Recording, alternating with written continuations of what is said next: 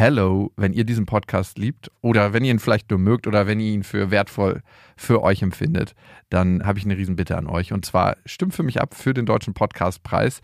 Der Jakobsweg ist nämlich in der Kategorie bester Ratgeber drin.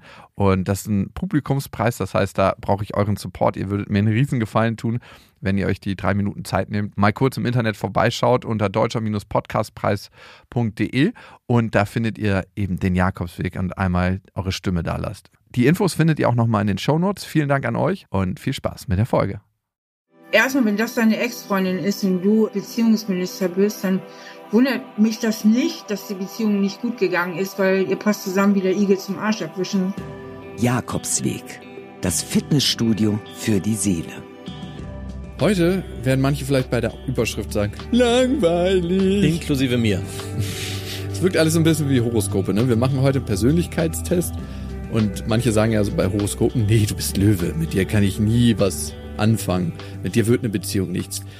Du bist Steinbock, ne? Ich bin Wassermann, wie du sehr gut weißt, als guter Freund von mir. Glaubst du an Ja. das Wissen aus Horoskopen? Ja, Ja, teilweise okay. schon. Dann werden dich, glaube ich, Persönlichkeitstests flashen. Ich möchte heute mit dir den 16 Personality Test machen. Ein Test, der definiert, welcher Persönlichkeitstyp du bist. Und da gibt's 16 verschiedene Möglichkeiten. Und die Frage, die für mich da drüber steht, ist, ist es so, dass gleich und gleich sich gern gesellt? Oder ziehen sich Gegensätze an? Beide Sachen und beide Sprichwörter gibt es ja. Mit wem kommt man besser zurecht in einer Beziehung? Und wir sind ja eher unterschiedlich, ne? Aber gibt's da was in unserem Persönlichkeitstest, wo wir doch viel, viel ähnlicher sind? Und wir sind seit weit über zehn Jahren befreundet. Und vielleicht haben wir uns einfach nur aneinander gewöhnt. Aber vielleicht gibt es auch Teile in unserer Persönlichkeit, die extrem gut miteinander klicken. Gibt es auch Persönlichkeitstests, die nicht nur an der Oberfläche kratzen? Weil wenn ich das Wort Persönlichkeitstest höre, denke ich sofort an Zeitschriften, die mir sagen, finde jetzt heraus, welcher Beziehungstyp du bist. Und das sind so fünf Fragen, die am Ende, also für mich wirkt das wirklich wie Schabernack. Ja, am Ende werden die sehr häufig verwendet in der Testdiagnostik bei Einstellungstests. Und wenn die nur Schabernack wären, dann würden sich die großen Firmen dieser Tests nicht bedienen. Also es gibt nochmal eine tiefere Ebene bei dem Thema. Auf jeden Fall. Und es geht darum, sich besser kennenzulernen. Und was ich auch machen möchte, ich weiß nicht, ob sie mitmachen will, aber ich will meine Ex anrufen und fragen, ob sie so einen Persönlichkeitstest macht. Und vielleicht kriegen wir dann die Antwort, warum es zwischen uns gescheitert ist. Vielleicht sind wir einfach in unseren Persönlichkeiten so, dass es nicht passen konnte. Vielleicht kriegen wir auch die Antwort, dass deine Ex-Freundin und ich hervorragend zusammenpassen. Hallo? Na, was machst du gerade? Nichts Spannendes auf jeden Fall. Was heißt das? Mein Laptop ist auf und ich gucke Sachen.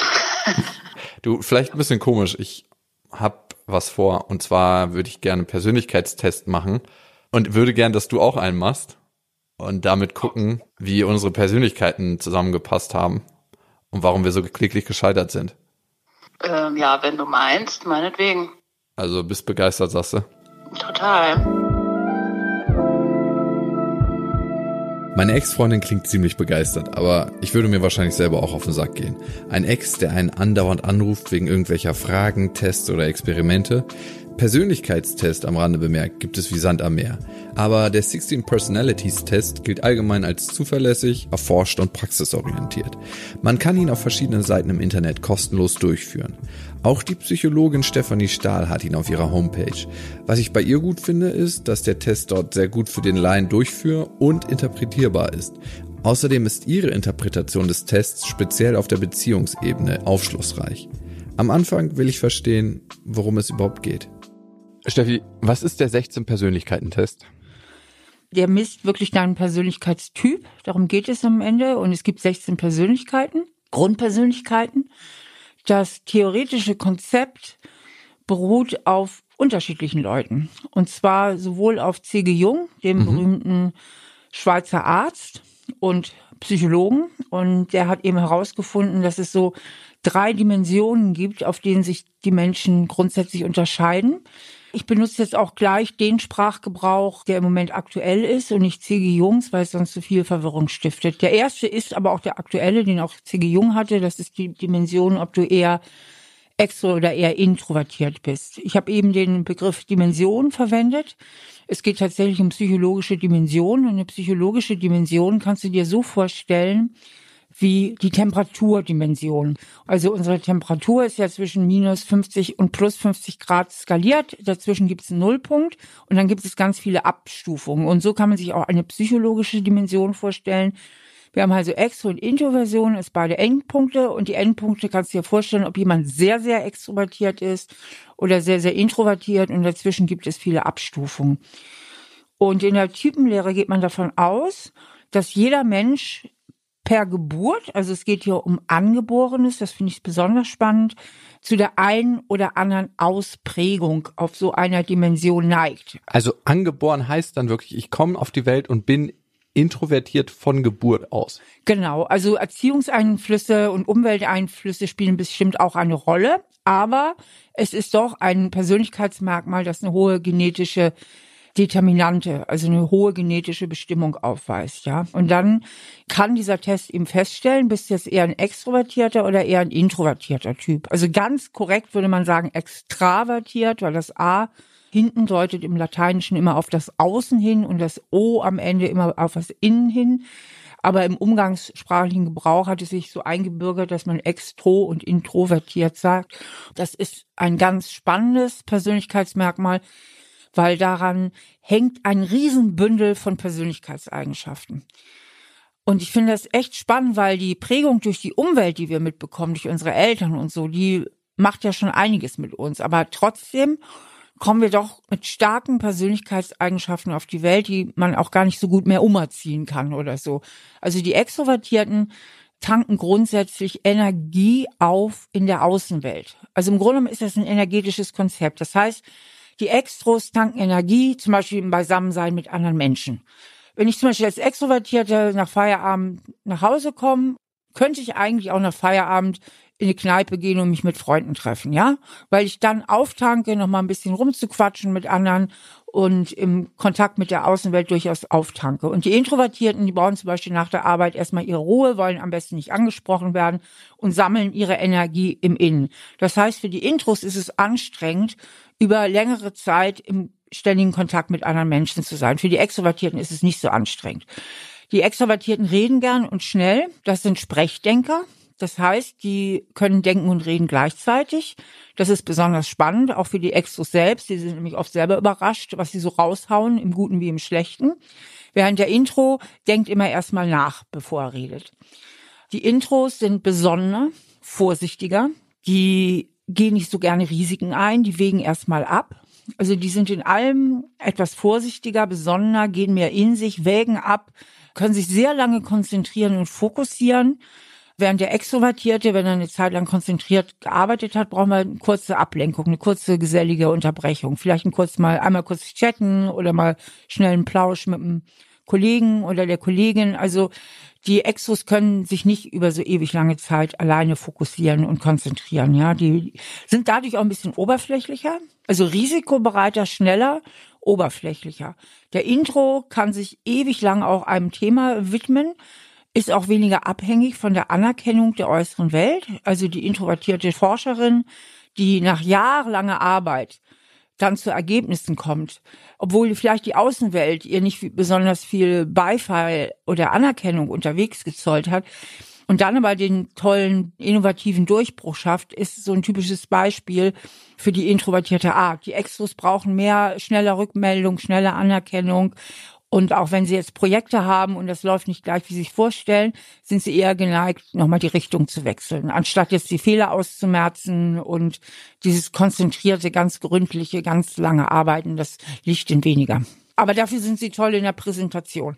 Und die nächste Dimension geht um die Art und Weise, wie du die Welt quasi wahrnimmst.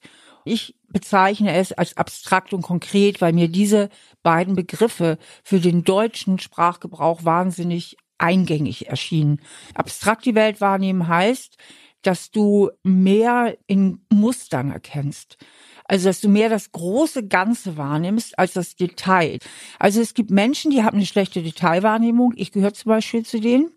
Das heißt, ich übersehe ganz oft Sachen. Auch wenn ich irgendwo reinkomme und wenn es meine eigene Wohnung ist, bin ich nicht die Erste, die sieht, ob da irgendwo ein kleiner Riss ist oder irgendwo die Farbe abgeblättert oder was auch immer, ja. Oder irgendwas verstellt wurde. Das heißt, ich nehme eigentlich immer mehr das große Ganze wahr. Man sagt eben auch, die Abstraktwahrnehmer sehen den Wald und die Konkreten sehen die einzelnen Bäume. Die Konkreten sind viel mehr in der äußeren materiellen Welt verhaftet. Was jetzt keine Wertung ist, von wegen, das sind Materialisten. Nein, die sind einfach in dieser dinglichen Welt mehr verhaftet. Das sind auch Pragmatiker. Das sind Menschen, die mehr im Hier und Jetzt leben, die praktische Lösungen favorisieren. Du findest unter den konkreten unheimlich viele Handwerker und mhm. Handwerkerinnen. Also alles, wo es darum geht, konkrete Dinge zu machen. Du findest sie aber auch im akademischen Bereich in Fächern, die sehr konkret sind. Zum Beispiel viele Mediziner. Das ist sehr anfassbar. Medizin, der menschliche Körper, da irgendwas rumzuschnibbeln oder was auch immer. Oder auch in der Geografie oder in der Geschichte. Das sind so konkrete Fächer, wo es um konkretes Faktenwissen geht. Und die abstrakten, das sind mehr die Theoretiker. Die sind auch sehr gut im Konzept, also die können sehr gut Konzepte entwerfen, sind viel mehr zukunftsgerichtet als die konkreten. Die konkreten leben mehr in der Gegenwart die Theoretiker mehr in der Zukunft und die sind sehr gut in Musterwahrnehmung und Mustererkennung. Und das ist der Grund, warum sie auch die Details so schlecht sehen, weil sie eher, die interessiert immer so der rote Faden, ja, der Gesamtzusammenhang, die konkreten interessiert das Detail. Was bin ich? Du bist auch abstrakt wie ich. Wir brauchen den Test gar nicht machen, du weißt ja schon alles über mich. Und extrovertiert bist du auch, genau wie ich. In den beiden Dimensionen gleichen wir uns. Okay, was ist die nächste Dimension? Die ist, ob du eher ein Fühl- oder Denkentscheider bist. Auf die Wahrnehmung folgt ja die Entscheidung. Und die Fühlentscheider, das sind diese zugewandten Menschen, die schnell eine persönliche Basis herstellen, die eher warmherzig wirken vom ganzen Persönlichkeitsstil. Und die Fühlentscheider, die sind auch sehr menschenbezogen. Und wenn die irgendeine Entscheidung treffen, dann überlegen die schon auf, welche Konsequenzen hat das jetzt für mein Umfeld? Was bewirkt das bei anderen? Also platt gesagt, ein Fühlentscheider oder eine Fühlentscheiderin tut sich unterm Strich wesentlich schwerer mit Entlassungen in der Firma. Also wenn sie mehrere Leute entlassen muss, als ein Denkentscheider. Dem fällt das zwar auch schwer, so ist es nicht, das sind jetzt keine Unmenschen, ja. Aber im Zweifelsfall gibt der Denkentscheider oder die Denkentscheiderin immer der Sache den Vorzug. Also die sind sehr viel sachlicher, sachbezogener und entscheiden eher nach Logik. Was nicht heißt, dass Fühlentscheider unlogisch sind, aber die entscheiden mehr nach ihren persönlichen Werten. Die haben halt einige so humanitäre Werte, die für die Fühlentscheider sehr wichtig sind und die sind für die oft handlungsleitend. Natürlich haben auch Denkentscheider ihre menschlichen Werte und auch höhere Werte, aber sie sind insgesamt die nüchternen Typen, die auch etwas distanzierter sind im Umgang, kritischer also der Denkentscheider guckt immer erstmal, was unterscheidet uns, während die Fühlentscheiderin eher guckt, was haben wir gemeinsam. Also die Fühlentscheider suchen schnell nach dieser gemeinsamen Basis, der Denkentscheider oder die Denkentscheiderin halt mehr so einen kritischen Abstand zur Welt. Und an diesen Beispielen kann man jetzt auch schon ganz gut sehen, dass diese Dimensionen eben auch miteinander interagieren und sich gegenseitig beeinflussen die Intros, die ohnehin ein bisschen distanzierter sind, ein bisschen mehr für sich, sich ja auch unabhängiger fühlen von äußerer Zustimmung, haben ja sowieso in ihrem Persönlichkeitsstil schon etwas Zurückhaltenderes. Wenn das sich jetzt noch mit einem Denkentscheider-Ausprägung kombiniert, dann sind das die Typen, von denen man sagt, an die kommt man nicht so leicht heran. Während die Extrovertierten, die ja sowieso sehr offen sind für Menschen und sich auch schnell öffnen, auch eine persönliche Basis gerne herstellen, wenn die auch noch Fühlentscheider sind, dann sind das die, die sehr schnell auf Menschen zugehen, die sehr offen sind und die beiden Typen stehen sich auch ein bisschen suspekt gegenüber. Also der introvertierte Denkentscheider findet den extrovertierten Fühlentscheider drüber. Zu offen, zu much, zu viel Gefühl, irgendwie ein bisschen drüber in allem. Und die extrovertierte Fühlentscheiderin findet den introvertierten Denkentscheider stoffelig und distanziert. Einfach mal so von der Linie her. Ne? Also die haben es miteinander nicht immer so auf Anhieb ganz leicht. Die werden sich nicht direkt warm unbedingt. Und eine Dimension fehlt jetzt noch, ne? Genau, das ist die vierte. Das kann man eigentlich als so einen unterschiedlichen Way of Life bezeichnen. Und zwar, ob du eher organisiert oder eher locker an das Leben herangehst. Und zwar die organisierten Typen lieben Erledigungslisten, die haben sehr viel Plan, die sind eben, wie, wie der Name sagt, gut organisiert. Mhm. Die haben ein sehr gutes Zeitgefühl. Wenn die irgendeine Deadline bekommen, dann geben die meistens auch pünktlich ab. Sind oft sogar schon ein bisschen vorher fertig. Auch ihre Umgebung ist ordentlich. Die mögen Ordnung, die mögen klare Strukturen, die mögen auch strukturiert zu arbeiten. Und die Lockeren sehen das alles nicht so eng. Für die ist eine Deadline der späteste Zeitpunkt mit der Aufgabe anzufangen. Die sind auch in der Regel nicht so ordentlich, lassen die Dinge gerne auf sich zukommen. Also Organisierte entscheiden eben auch gerne schneller, mhm. damit sie, weil die Entscheidung ebnet der Organisierten ja den Weg zur Planung. Ich brauche ja erstmal eine Entscheidung, bevor ich irgendwas organisieren und planen kann. Und deswegen sind die auch viel entscheidungsfreudiger. Die entscheiden schneller, weil die auch schneller bewerten. Die bewerten die Dinge schneller. Das merkst du auch im Gesprächsverhalten. Also die hauen auch klarer ihre Meinungen raus, vor allem wenn sie auch noch extrovertiert sind. Da ist auch wieder so eine Verknüpfung dieser beiden Eigenschaften und legen dann los.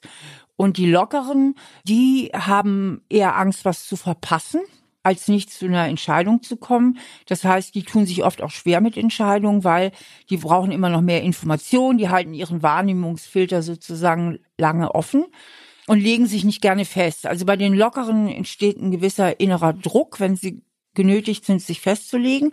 Und bei den Organisierten entsteht ein Druck, wenn eine Entscheidung zu lange offen ist. Ja, das macht die kribbelig.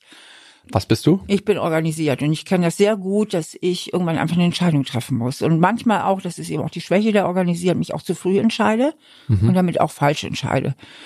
Bei den Lockeren ist genau umgekehrt so. Und das merkst du auch bei Verabredungen. Die Lockeren kommen eher mal zu spät, die haben auch ein lockeres Verhältnis zur Zeit, sind dafür kreativer. Die Lockeren sind die kreativen Köpfe oft. Also die wirklich gut sind zu entwerfen, die sind oft in der Kunst auch zu finden, und sind spontaner. Also die sind flexibler, weil die sich ja auch nicht so festlegen, ne? können mhm. die schneller manövrieren. Das sind so wirklich die Stärken eben der Lockeren. Die sind mehr laid back, die sind relaxter. Die beiden zusammen geht auch nicht immer so gut, weil die Organisierten haben immer das Gefühl, es geht auf ihre Kosten. Sie sind diejenigen, die warten. Sie sind diejenigen, die, wenn ein gemeinsames Projekt ist, die rechtzeitig fertig sind, die die Sachen vorstrukturieren. Und die Lockeren empfinden die Organisierten halt oft als Antreiber und Druckmacher. Das bringt mich auch zu meiner nächsten Frage. Für wie sinnvoll hältst du es, so einen Test zu machen und was kann man daraus generieren? Klar, wie man so ein bisschen ist, aber was bringt einem das, das zu wissen? Ja, ähm, das Schöne ist halt, dass bei dem 16 Personality Test diese ganzen Typen diese vier Dimensionen, also erstmal schätzt man sich ein auf jeder Dimension und dadurch gibt es ja vier mal vier mögliche Kombinationsmöglichkeiten und so entstehen diese Typen. Und das finde ich toll, weil du wirklich klare Persönlichkeitstypen am Ende hast. Deswegen gefällt mir das Konzept viel besser zum Beispiel als diese Big Five, die ja immer so hoch gelobt werden. Ich kann mit dem Konzept nicht so viel anfangen. Ich finde Sixteen Personality viel besser. Allerdings ist es auch komplexer und ein bisschen schwieriger zu erfassen. Die Big Five sind besser erforscht. Aber ich meine, ohne jetzt an dieser Stelle, weil das jetzt einfach zu weit führen würde, dass die eine extrem hohe Schnittmenge haben, weil meines Erachtens sind die ersten vier Dimensionen der Big Five dieselben wie in den 16 Personalities. Nur die Big Five fügen hinzu Neurotizismus. Also Neurotizismus heißt ja, wie ängstlich oder wie gestresst man reagiert oder wie schnell man in Angst und Stress zu versetzen ist. Und das messen die 16 Personalities nicht. Was ich auch gut finde, weil sie messen so gesehen nur im gesunden Bereich. Also egal, was bei dem Test rauskommt, ist es in Ordnung. Ich denke, warum diese Dimensionen gleich sind, auch bei den Big Five, ist, weil die Welt das braucht und dass sich das durch die Evolution so herausgebildet hat. Die Welt braucht sowohl die handlungsbereiten, risikobereiten Extros wie die besonderen Intros. Die Welt braucht die integrierenden, wertebezogenen, warmherzigen Fühlentscheider, genau wie die Denkentscheiderinnen. Und die Welt braucht die spontanen, schnell flexiblen, kreativen, lockeren, genauso wie die organisierten. Und wenn ich jetzt eine neue Frau kennenlerne, ne, mhm. ist das sinnvoll, mit der so einen Test zu machen, um einfach mal zu gucken, wo steht jeder? Oder sagt das gar nichts darüber aus, wie man zusammenpasst? Doch, es sagt eine Menge darüber aus. Also es ist grundsätzlich so, je mehr Buchstaben du gemeinsam hast, also je mehr gemeinsame Dimensionen du hast, desto besser und leichter verstehst du dich. Warum? Weil man so ähnlich tickt. Weil man in der gleichen Welt lebt? Ja, genau. Okay, aber das finde ich immer ganz wichtig anzuerkennen. Wir gehen ja auch manchmal davon aus, dass Missverständnisse entstehen und der andere will uns irgendwie was Böses, aber oftmals ist es ja so, dass der andere einfach nur in einer anderen Welt lebt und ja. anders tickt in dieser Welt. Genau, genau. Und ich kenne auch Paare, die auf jeder Dimension anders sind, die auch ganz glücklich miteinander sind, aber die brauchen schon mehr Toleranz um miteinander klarzukommen. Und was eben ganz toll ist, und das ist eben auch the beauty of, von diesem Konzept, dass es wahnsinnig viel Verständnis und Toleranz schafft. Denn wenn ich weiß, also ich jetzt zum Beispiel als extrovertierte Fühlentscheiderin und organisierter Typ, mein Gegenüber ist introvertiert und konkret und locker, dann weiß ich, dass es ein ganz anderer Persönlichkeitstyp ist. Und dann kann ich vieles besser verstehen, nehme vieles auch nicht so persönlich. Wenn ich schon weiß, okay, ich habe es mit einem introvertierten Denkentscheider zu tun und der ist jetzt nicht so herzlich, wie ich es eigentlich brauche und auch nicht so lobend oder anerkennend. Ne? Also wir Fühlentscheider, wir sind abhängiger von äußerer Anerkennung als die Denkentscheider und als die Introvertierten. Und dann weiß ich, woran ich mit dem bin und nehme das eben auch viel weniger persönlich. Hm. Das ist ganz interessant, dass du sagst, dass man auch gucken kann, wie der andere tickt. Also ich bin ja heute hierher gekommen, um den Test zu machen, um mich besser kennenzulernen und meine Ex-Freundin, mit der ich ja richtig oft aneinander geraten bin, macht den Test parallel. Und dann wollen wir am Ende sehen, waren das zwei Persönlichkeitstypen, die nie füreinander bestimmt waren oder hatten wir einfach unsere Neurosen und die sind immer aneinander geclasht, aber vom Persönlichkeitstyp hätten wir gut zusammengepasst. Das ist übrigens ein Test, den ich jetzt ab jetzt immer beim ersten Date mache. man hat ja manchmal gar nicht so viel Gesprächsthemen, dann kann man gleich den Test machen. Ist doch super. Welche machen die alle so mit? Nein, das ist jetzt meine Zukunftsvision. Ich habe es noch nicht ausprobiert. Wie findest du das? Findest du ein bisschen viel, ne? Nö, ich finde das ganz witzig und auch sinnvoll.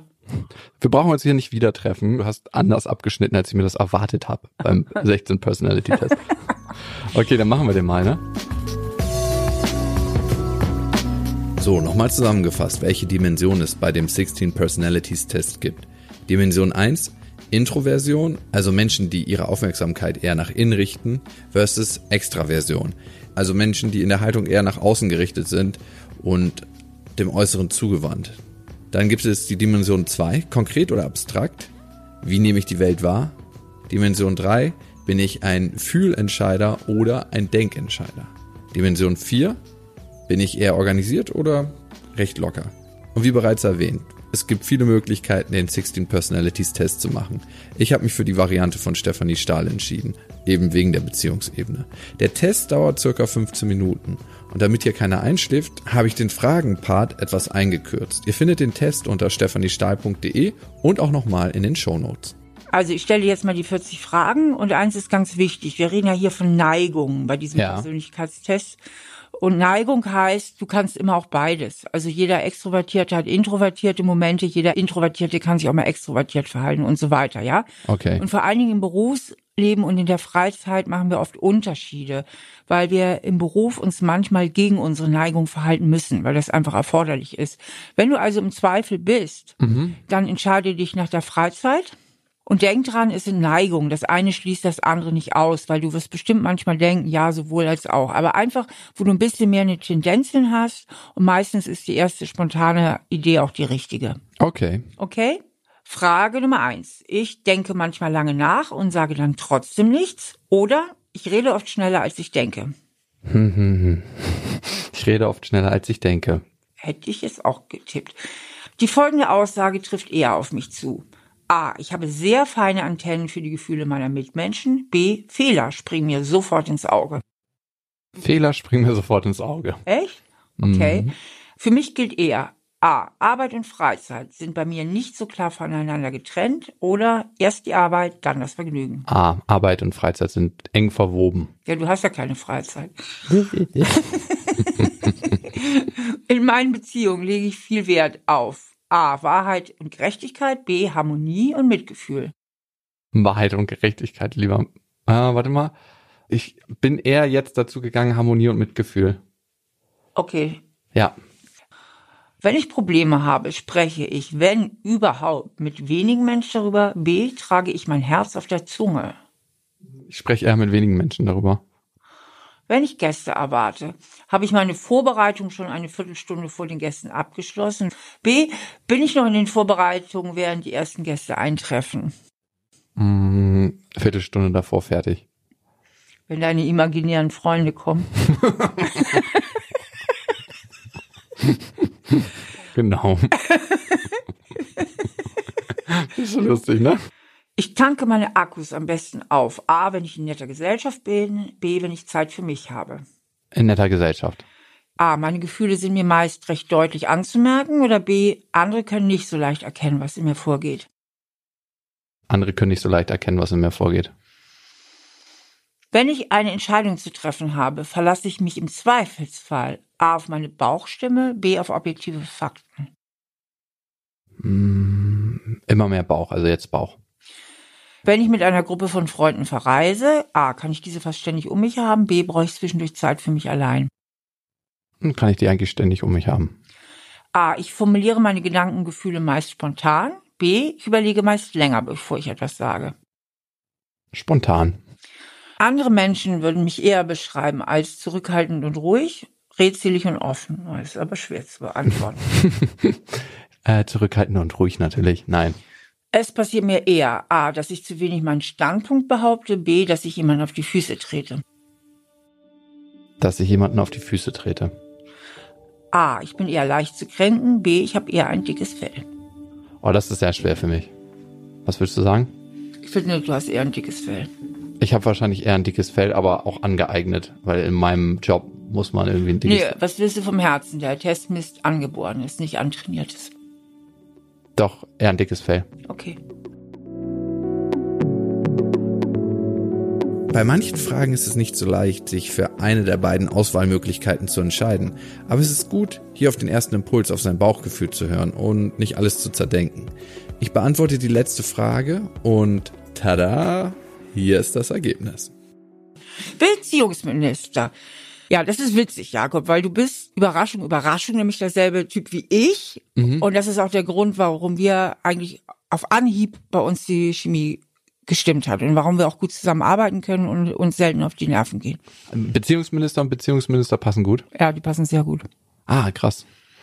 Ja, weil die Chemie einfach stimmt, weil wir einfach sehr ähnlich ticken. Okay. Also wir müssen noch nicht mal wissen, wie der andere tickt, sondern wir ticken ähnlich. Also auch wenn wir jetzt nicht wüssten, welche Persönlichkeitstypen wir sind, würden wir uns einfach gut verstehen. Weil wir nicht darüber nachdenken müssen, so richtig. Genau. Wir haben einen ähnlichen Fahrplan.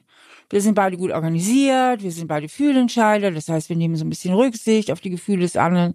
Wir haben auch so Empathie ganz gut. Wir sind beide extrovertiert, quatschen also gern, gehen gern mal aus oder so. Sind beide abstrakt, deswegen können wir gut zusammen Konzepte entwickeln, Ideen entwickeln. Aber cool ist halt, wenn man jetzt zum Beispiel im Arbeitsteam ist, also ich bin ja auch abstrakt, bei mir ganz gut in meinem Team, dass ich ein paar konkrete dabei habe, weil die finden den Fehler im Detail. Und die sehen, wo ich mich als Abstrakte vielleicht zu sehr von der Realität löse, weil die konkreten sind besser in Bezug auf die Wirklichkeitswerte. Ne? Was passt denn jetzt gut zusammen und welche Persönlichkeitstypen brauchen mehr Verständnis füreinander? Was wäre jetzt ein Persönlichkeitstyp, für den ich viel Verständnis bräuchte?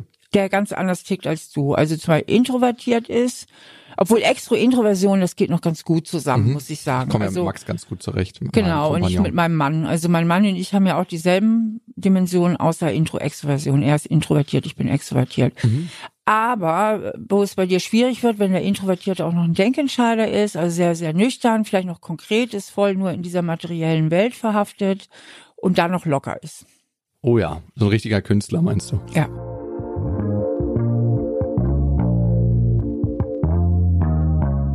Ich bin gespannt, was bei meiner Ex-Freundin rausgekommen ist. Hallo. Bei dem Persönlichkeitstest kam übrigens raus, dass ich der Präzisionsminister bin, beziehungsweise Ministerin. Was auch immer das jetzt heißen soll. Bei mir ist, wer hätte es gedacht, Tugendminister rausgekommen. Zeit, das, was der Test dort ausgespuckt hat, mit Stefanie Stahl unter die Lupe zu nehmen. Steffi, ich habe die Ergebnisse. Okay. Und meine Ex-Freundin, die ist Präzisionsministerin, also IKDO. Wofür steht das? Also erstmal, wenn das deine Ex-Freundin ist und du Beziehungsminister bist, dann wundert mich das nicht, dass die Beziehung nicht gut gegangen ist, weil ihr passt zusammen wie der Igel zum Arsch abwischen. Sie ist Oh. auf jeder Dimension anders als du, jede. Äh, sie ist quasi dein, Oh no. dein Gegensatz in jeder Hinsicht und Präzisionsminister sind halt Pragmatiker, Tatsachenmenschen, sehr hands-on, sehr in dieser konkreten Welt verhaftet und introvertiert auch, wie der Name eben sagt, Präzision. Sie sind sehr genau, auch extrem zuverlässig. Aber was du halt hast, ist so mehr dieses Visionäre, mehr dieses Denken in ganz großen so Konzepten. Das machen die Präzisionsminister nicht. Die sind mehr die Pragmaten, Praktiker, Tatsachenmenschen, als das die Visionäre. Interessant, dass du sagst, weil genau das war eines unserer großen Streitthemen. Ich bin oft nach Hause gekommen und habe ihr erzählt von den Projekten, die ich mache und was ich mhm. mir vorstelle in der Zukunft und wie das alles wird. Und sie war immer so super desillusionierend, so jemand, der nie an das geglaubt hat, jemand, der immer gesagt ja. hat, ah ja, okay, mh, hm, nö, zeig mal. Und dann obendrauf noch, also ich habe es heute erst wieder erlebt und es macht mich kirre, ist sie so, dass sie mich auf eine komische Weise krass verspottet, wenn ich so bin. Also ja. dann macht sie sich sogar über mich lustig. Also die Präzisionsminister können mit diesen Konzepten eigentlich wenig anfangen. Die sind viel mehr im Hier und Jetzt. Die haben auch eine sehr, sehr genaue Detailwahrnehmung, finden deswegen auch schnell das Haar in der Suppe. Und weil sie auch noch Denkentscheider sind, sparen sie halt auch nicht mit Kritik. Also die, die hauen das dann auch so raus und sind dann auch manchmal etwas eckig und schroff. Und wenn du dann gerade so schön in Fahrt bist und du bist ja eher ein Fühlentscheider, du bist auch mehr da auf Harmonie angewiesen oder dass man irgendwie, das irgendwie auch anerkennt, was du sagst und dann ist so ein Präzisionsminister für dich ziemlich eckig, ne? Du bist für den Präzisionsminister drüber, ne? Zu viel Gefühl, zu viel Vision, zu viel Gelaber, von allem ein bisschen zu viel. Was wir auch oft hatten, und jetzt verstehe ich das ein bisschen besser, dass wenn ich ihr was erzählt habe, was so in mir vorgeht und wie ich mich dabei fühle und so, kam nie was zurück. Das war so, als ob ich in so einen leeren Flur gerufen habe und da war keiner zu Hause. Das Licht brennt, aber keiner war zu Hause. Mhm ja, die gehen halt ganz anders in Resonanz. Also die sind halt reservierter, kommen nicht so schnell mit ihren Gefühlen raus, aber sie sind auch sehr zuverlässig. Wenn sie alle Pflichten hinter sich gebracht haben, können sie auch durchaus einen ziemlich trockenen Humor haben, weil sie eben die ganze Welt mhm. mehr aus der Distanz betrachten, sind sie oft auch gute Beobachter und überraschen manchmal mit sehr trockenen und treffenden Beobachtungen aber auch. Und sie hatte ja auch viele positive Seiten. Also was ich sagen muss, war, sie ist absolut verlässlich. Also wenn sie gesagt hat, das macht sie, ja, dann macht sie das auch. Und da gibt's gar kein ja. Wenn und Aber. Also da kann wirklich die Hölle aufgehen und da würde sie drüber springen. Also Zuverlässigkeit ist ein extrem hoher Wert. Und das hat sie auch in der Beziehung erwartet, ne? Von mir. Also sie ist auf jeden Fall jemand auch in der Beziehung, die total auf Monogamie ist. Also ich meine, ich war es auch mit ihr. Das ist, glaube ich, eine der ersten Frauen, denen ich wirklich richtig treu war. Also das hatte auch viele positive Seiten mit ihr. Aber trotzdem kann ich jetzt ein bisschen besser verstehen, warum wir so aneinander geraten sind. Ja, ihr schwingt nicht richtig gut miteinander. Also die Chemie zwischen Präzisionsministern und Beziehungsministern, die stimmt aber nicht so auf Anhieb. Ne? Also dies ist nicht, die gehen nicht so gut in Resonanz miteinander. Zu unterschiedlich ist die Art und Weise, wie sie die Welt wahrnehmen. Es heißt ja gleich und gleich gesellt sich gern und Gegensätze ziehen sich an, aber so krass ziehen sich die Gegensätze anscheinend doch nicht an, ne? Ja, nee, man weiß ja auch, dass Gleich und Gleich es wesentlich leichter miteinander hat. Dazu gibt's ja unheimlich viel psychologische Studien. Was ist jetzt besser, gleich und gleich oder die Gegensätze? Und alle Studien weisen darauf hin, dass gleich und gleich es leichter miteinander hat. Wie ist denn das jetzt bei Max? Der ist ein Tugendminister und mhm. der ist ja auch eher ein introvertierter Typ. Stille Wasser sind mhm. tief und dreckig, weiß man ja. Er ist sympathisch und bescheiden, flexibel und anpassungsfähig. Mhm. Steht zumindest alles unter Tugendminister. Mhm. Macht nicht so viel Aufheben um seine Person, was natürlich immer schön für mich ist, wenn die eine Birne nicht so hell brennt oder beziehungsweise sie brennt eigentlich heller, wenn man näher rangeht. ja, fällt dir das nicht auf, dass du ganz viele Introvertierte, wenn du die wirklich kennenlernst, dann denkst du dir so, ey, du bist tausendmal spannender als die meisten Extrovertierten, aber lässt es halt nicht so raushängen. Ja, das stimmt. Das gilt auch für meinen Mann. Der hat ja so viele Gesprächsthemen und ist so gebildet. Der ist ja auch introvertiert. Mhm. Das ist so eine Stärke von Intros. Also mit dem Max passt du eigentlich ziemlich gut zusammen, weil ihr im Kern eine hohe Übereinstimmung seid. Und zwar seid ihr beide abstrakte Fühlentscheider. Und deswegen gehört ihr zu einem Temperament, nämlich dem Temperament der Idealisten. Ja, also du kannst diese 16 Typen auch nochmal in vier Temperamente unterteilen. Und die Temperamente untereinander, die passen gut. Und vor allen Dingen die Idealisten, weil die Idealisten sind diese abstrakten Fühlentscheider, die sehr viel Visionen haben, die sehr viel Ideen haben, auch die Welt zu verbessern. Ja, also denen geht es immer so auch um höhere Werte und gemeinsame Werte. Die denken auch in ähnlichen Konzepten. Deswegen passt das mit dem ziemlich gut. Nur er ist halt introvertiert und er ist auch locker und du bist extrovertiert und organisiert. Da dürfte es zu Konfliktstoff kommen. Also der Max dürfte, was Strukturiertheit, Organisation, Zeit einhalten und so weiter betrifft, etwas flexibler und lockerer als du drauf sein, der das ziemlich genau nehmen dürfte als organisierter Typ.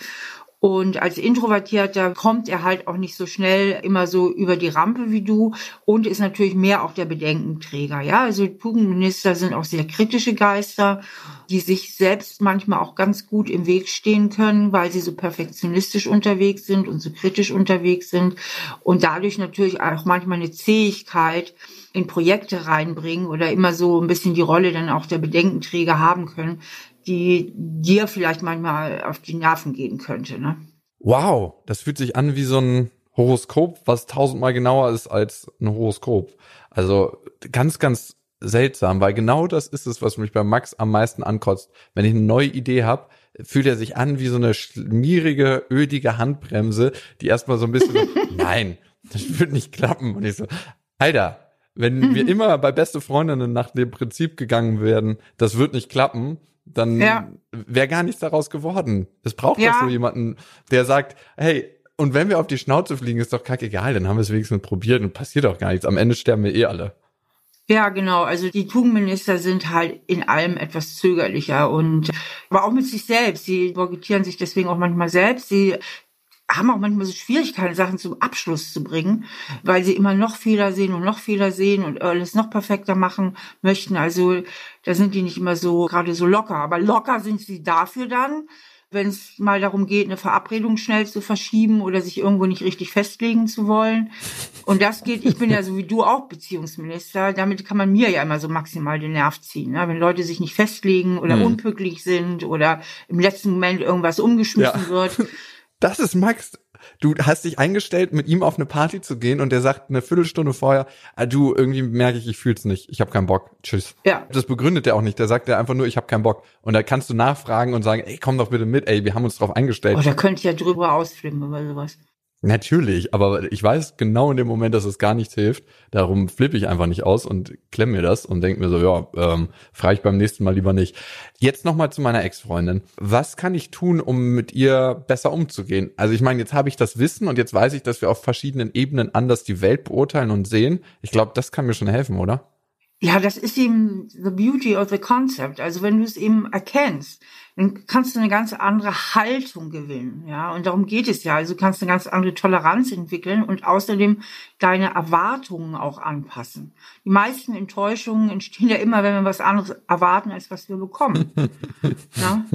Wenn du sowieso weißt, wie dieses konzeptionelle, visionäre, begeisterungsfähige, was du hast, das ist gar nicht so ihr Ding, kannst du dich da auch von deinen Erwartungen und deiner Sprache auch ein bisschen anpassen, indem du nicht vielleicht direkt die Vision und was sein könnte an die Wand wirfst, also das ausmalst, sondern erstmal bei dem konkreten Nutzen anfängst und konkreten Eckdaten des Projektes, ja.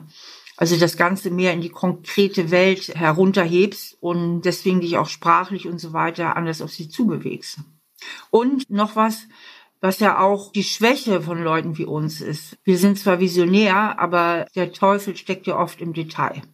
Das heißt, uns können einige Fehler in Bezug auf die Wirklichkeitswerte eines Projektes unterlaufen. Ja, das heißt, dass wir Gefahr laufen, nicht genug wirklich in der Realität verankert zu sein. Und das ist die absolute Stärke der Präzisionsminister.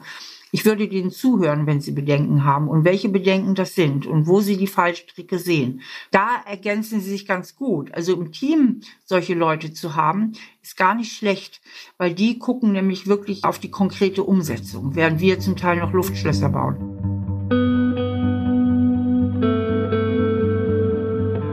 Ich hatte ziemlich sicher in der Beziehung zu meiner Ex-Freundin zu große Luftschlösser gebaut. Geht man nicht immer mit irgendwelchen Idealen in eine Beziehung, mit irgendwelchen Vorstellungen? Wir sind auf jeden Fall auf den Boden der Tatsachen geholt worden. Ich rufe nochmal durch, um die Auswertung mit ihr durchzugehen. Ja, vielen Dank, dass du überhaupt mitmachst. Also ich meine, ich bin dein Ex, du müsstest nicht mitmachen, du könntest mir auch einfach einen Finger zeigen, aber ich finde es irgendwie cool, dass du durch diese ganzen Prüfungen mit mir gehst. Und ich habe nur Angst vor den Konsequenzen. welche könnte das haben? Dass du total abweisend dann bist und mir das Leben schwer machst, wenn ich nicht mitmache. oh, danke, der Erpresser. Ja. Das ist vielleicht deine Sicht auf die Welt. Du bist nämlich Präzisionsministerin, wie wir herausgefunden haben. Und du mhm. bist sehr ernsthaft, gründlich. Und das passt zum Beziehungsminister, laut Stefanie Stahl, wie der Igel zum Arsch abwischen. Naja, manche mögen das vielleicht. Ah, wir sind auf ja. allen Dimensionen unterschiedlich. Kannst du dir das vorstellen? Auf allen, wirklich auf allen Dimensionen. Du bist in die eine Richtung und ich bin genau in die andere Richtung. Was würdest du sagen? Bist du eher organisiert oder locker? Organisiert. Bist du eher Fühl- oder Denkentscheider? Oh. Fühlen. Laut deinem Test Denkentscheider. Weiß, ich glaube, es ist aber anders. Okay. Bist du eher konkret oder abstrakt? Also konkret, also sachbezogen oder abstrakt? Total konkret. Bist du eher introvertiert oder extra? Ja. Äh, ich bin auf jeden Fall introvertiert, ja. Ah, okay. Also wir sind eigentlich auf allen Dimensionen unterschiedlich. Und also das Einzige, was wir wahrscheinlich haben, aber was du wahrscheinlich anders sehen wirst, ist Zuverlässigkeit. Also ich würde mich als sehr zuverlässig beschreiben und dich auch, aber das war eigentlich das Einzige. Sonst sind wir einfach in einem anderen Universum. Okay, wer ist der Arsch und wer ist der Igel? Suchst dir aus. ja, und ich würde zum Beispiel sagen, dass du nicht zuverlässig bist. Vielleicht nicht für einen Präzisionsminister, aber für einen Beziehungsminister schon. ja. Eine Sache, die mich immer krass gestört hat in unserer Beziehung, war, dass wenn ich nach Hause gekommen bin und ich hatte irgendwie so eine große neue Vision und einen Einfall, war es immer so, als ob jemand die Handbremse zieht und so richtig maulig ist, so, nee, das geht nicht, das wird eh nichts. Und ich dachte mir so, wow, ich erzähle dir gerade von den geilen Sachen und du sagst mir, das ist eh scheiße alles. Das war krass, aber es gab natürlich auch wahrscheinlich tausend Sachen, die dich an mir gestresst haben, ne? Ja. Was würdest du sagen, war die Sache, die dich am meisten an mir gestresst hat? Hm, lass mich kurz nachdenken von den vielen Sachen. ich glaube, was mich am meisten genervt hat und was auch, glaube ich, der, der äh, Auslöser für viele andere Probleme war, dass du nie richtig da bist. Also physisch vielleicht, aber auf allen anderen Ebenen nicht. Und ich glaube, das hat dann zu vielen anderen Problemen geführt. Interessant, dass du sagst, weil der Präzisionsminister, wie du es bist, braucht das eine ganz, ganz verbindliche und enge Beziehung und lässt sich auch ganz tief ein. Dabei dachte ich immer, ich lasse mich so tief ein, aber es stimmt vielleicht gar nicht. Ich habe das Gefühl, du lässt dich gar nicht ein. Okay. Nicht mal auf dich selber so richtig. Mhm. Vielleicht sollte ich da nochmal gucken. Warum du dich nicht auf dich selber einlassen kannst?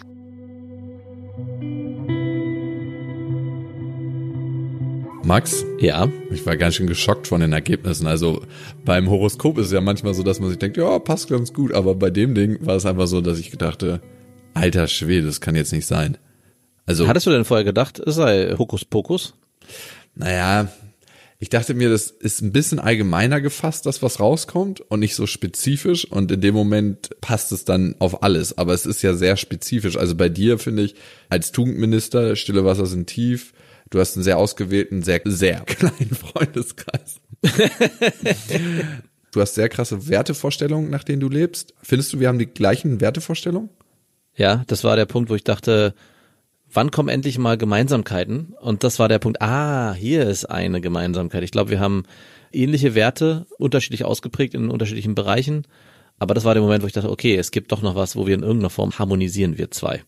Es gibt übrigens für dich als Tugendminister eine Gebrauchsanweisung. Man soll geduldig und freundlich und unterstützend mit dir sein. Mhm. Akzeptieren, dass du ein bisschen mehr Zeit brauchst. Es hört sich an wie so ein Tier aus dem Tierheim, was man aufnimmt, was schon ein bisschen älter ist, was nicht mehr so viel leisten kann, weil es einfach eine schwere Kindheit hatte. Es wurde äh, von seinen letzten Herrchen ja nicht unbedingt gut behandelt. Schade. ist mir übrigens generell aufgefallen, dass der Introvertierte bei euch beiden, also dir und Steffi, oder vor allem bei Steffi ganz schön schlecht abgeschnitten hat, so in den Begrifflichkeiten, die sie dafür gefunden ja. hat. Also ich habe mir so ein paar, ja, es war so eckig, eingeengt, verhaftet in seiner eigenen Welt, er ist gefangen in der Welt. aber der tolle Extrovertierte. Aber der tolle Extrovertierte, hm, der hat Visionen, der guckt nach vorne, der lebt nicht im Hier und Jetzt, der ist immer bereit und hat, ist flexibel. Ich dachte, sag mal, hallo, geht's noch? ja, ja, das stimmt. Sie und ich sind ja beide extravertiert. Was mich noch ein bisschen mehr geschockt hat, war dass ich das erste Mal meine Ex in ein paar Punkten besser verstehen konnte. Also ich meine, es ist so ein blöder, einfacher Test, aber es war, als ob ich mit einer Lupe in sie reingucken konnte. Hm. Sie ist ja Präzisionsminister. Also ein paar Sachen, die sie mir gesagt hat dann noch, dachte ich, wow. Hättest du das gedacht, dass wir so unterschiedlich sind in den Parametern? Ja, ich hätte es auf jeden Fall gedacht. Äh, Schon alleine, weil ich ja auch immer wieder sage, dass ich glaube, dass deine Ex-Freundin und ich uns in gewissen Punkten sehr ähnlich sind. Und das hat sich ja auch nochmal gezeigt in dem Gespräch mit ihr. Was mich aber gewundert hat, was sie auch gewundert hat, ist, dass du auf die Frage, ob du dich auf Menschen einlässt, ganz klar mit Ja, das mache ich. Und deine Ex-Freundin hat sofort gesagt, nee, das machst du nicht. Und ich saß da und hörte das und dachte, ja, stimmt, das macht er nicht. Und er denkt es, aber er macht es. Da war ich auch so, war ich voll bei deiner Ex-Freundin.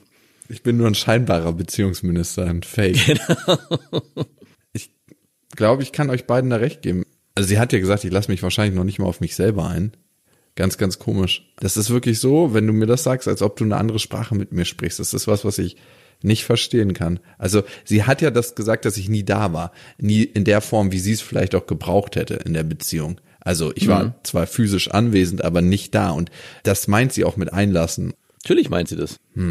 Bei dem ganzen Test und auch am Ende war zwar irgendwie im Raum, Gegensätze passen überhaupt nicht zusammen, aber ich habe für mich das Gefühl gehabt, Gegensätze können sehr gut zusammenpassen, aber es braucht eine gewisse Basis, damit Gegensätze sich befruchten können. Und ich glaube, bei uns ist es, und das war für mich die Erkenntnis bei dem Persönlichkeitstest, den wir beide ja gemacht haben, ist es so, dass wir Gegensätze haben, die sich befruchten, die natürlich auch zu Konflikten führen, aber am Ende nicht dazu führen, dass wir uns in ständigen Streits bewegen. Weil ich habe mich schon öfters mal gefragt, warum wir eigentlich überhaupt befreundet sind, wenn wir doch eigentlich so unterschiedlich sind. Und ich hätte es auch nicht gedacht, dass dieses Hokuspokus für das, was ich es vorher gehalten habe, anscheinend doch sehr treffend sind und wirklich exakt das beschreiben oder ich mich so exakt wiedergefunden habe, wie ich es nicht gedacht hätte oder selber nicht besser beschreiben hätte können vorher. Und ich glaube, die Basis hatte ich mit meiner Ex-Freundin nicht. Also wir leben alle in unserer eigenen Realität und aus der heraus denken wir, wir tun alle das Richtige in Anführungsstrichchen. Und ich hatte mit ihr nie diese Basis aufgebaut. Und im Nachhinein ist es irgendwie manchmal schade sogar, dass wir das nie hatten, diese Basis. Ja. Eine Frage ist mir noch offen geblieben. Ich hatte die ganze Zeit das Gefühl, wenn ich das so höre, auch was über mich gesagt wurde, dass ich mich sehr wohlfühle mit den Eigenschaften, bis auf die negativen, die verwendet wurden. Auch, dass man sich nach der Arbeit nach Hause zurückzieht und nicht mit Freunden noch treffen will und sich auf sich besinnt. Und es waren Eigenschaften, die ich für mich, ja, finde ich super. Ist es für einen Extrovertierten auch so, also für dich in dem Fall, dass du sagst, ja, ich fühle mich da in meinen Eigenschaften wohl und ich kann die auch für mich positiv bewerten? Weil für mich als Introvertierter ist es so, oh Gott, der andere, der Extrovertierte ist doch furchtbar, dass er das so machen muss, ist doch total anstrengend. Also verstehst du, was ich meine? Das ist für dich auch so, dass du dich selber positiv bewertest und den Introvertierten abwerten musst, so wie ich es auch tun muss, dass ich dich abwerte und mich aufwerte? Ich verstehe es jetzt ein bisschen, was du sagst, aber ich kann es nicht nachvollziehen. Also bei mir ist es so, ich verstehe dich als Introvertierter, dass du sagst, du ziehst deine Kraft, wenn du alleine bist und ganz für dich. Verstehe ich, aber ich kann es nicht nachvollziehen. Und genauso geht's mir auch. Aber das, was wirklich für mich hängen bleibt, ist, dass ich mich nicht einlasse, dass ich nie wirklich da war. Und das fühlt sich so an am Ende, als ob du nie wirklich nach Hause kommst. Und vielleicht ist es Zeit, irgendwann für mich nach Hause zu kommen. Und vielleicht ein paar positive Begriffe für die guten Introvertierten zu finden. Das auch. Ich mache mal hier eine schäbige Überleitung zur Abo-Möglichkeit vom Podcast. Das geht natürlich auf Amazon, auf Deezer, auf Spotify, auf iTunes und genau da könnt ihr nicht nur den Podcast abonnieren, sondern auch eine Bewertung hinterlassen. Und für mich ist die ganze Reise hier sehr intensiv. Ich habe mir überlegt, damit das auch alles ein bisschen sacken kann und nachwirken kann, wird der Podcast ab jetzt jeden Monat rauskommen. Also nicht mehr alle zwei Wochen, sondern jeden Monat. Und dann kann ich auch ein bisschen besser die Effekte auseinandersortieren und weiß, diese Wirkung gehört auch wirklich zu dieser Substanz oder zu dieser Methode. Vielen Dank für eure Zeit. Jakobsweg. Das Fitnessstudio für die Seele.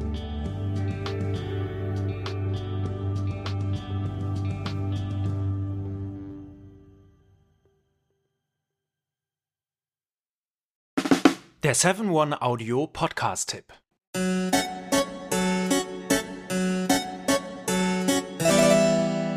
Hallo und herzlich willkommen bei Geschichten aus der Geschichte. Mein Name ist Richard. Und mein Name ist Daniel. Ja, und wir sind zwei Historiker, die sich hier Woche für Woche eine Geschichte aus der Geschichte erzählen. Wir erzählen kleinere Geschichten, die meist nicht in den Geschichtsbüchern stehen. Genau, wir betten sie aber in einen Kontext ein und erklären dabei auch, wie die Welt, in der wir heute leben, zu der geworden ist, ähm, die sie ist. Du, Richard, hast neulich zum Beispiel mal eine Geschichte erzählt von Inseln, die gar nicht existieren. Korrekt. Oder du hast auch vor nicht allzu langer Zeit mal erklärt, wie das Wachsfigurenkabinett der Madame Tussaud entstand. Und äh, wir haben darüber gesprochen, wie es dazu kam, dass wir uns heute überall in Spiegeln betrachten können. genau so ist es. Jeden Mittwoch gibt es eine neue Folge. Und wer neu dabei ist und viel Zeit mitbringt, kann sich äh, bereits durch 400 veröffentlichte Folgen graben. Genau so ist es.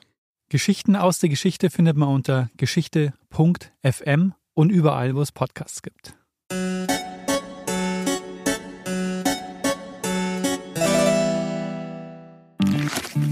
Werbung Ende.